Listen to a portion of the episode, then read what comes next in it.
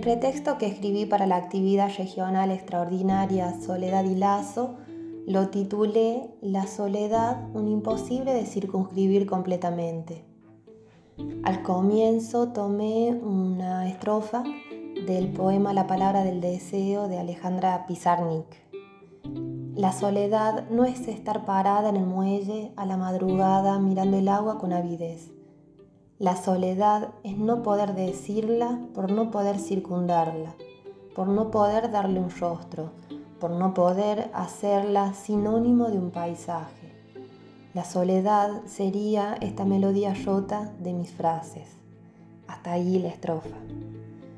La soledad da acceso al imposible de intercambiar con el otro en tanto es aquello de lo que no se puede hablar. Nos envía a esa falta de un significante que pueda circunscribir de modo completo ese sentir ante la imposibilidad de darle un rostro, de representarla, me pregunto si es posible nombrar algo de ella como una vivencia cruda y lacerante que atraviesa el cuerpo, como una experiencia de vacío inexplicable, sin ficciones que salgan al encuentro para mentir un poco y suavizar ese estado tan radical del sujeto.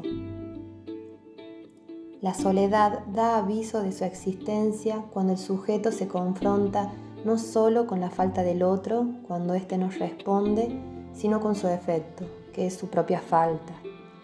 Aparece ante esa imposibilidad que encontrará siempre el sujeto de ser uno con el otro. Se trata del desamparo, de ese desasosiego absoluto que plantea Lacan en su Seminario 7, en el que el sujeto ya no puede esperar ayuda de nadie.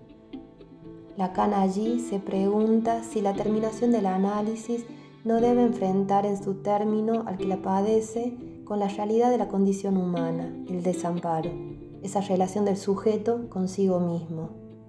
Es una apuesta ética del psicoanálisis alcanzar y despejar esa soledad en tanto radical singularidad, lo que permitiría establecer desde allí un lazo nuevo. Saludos.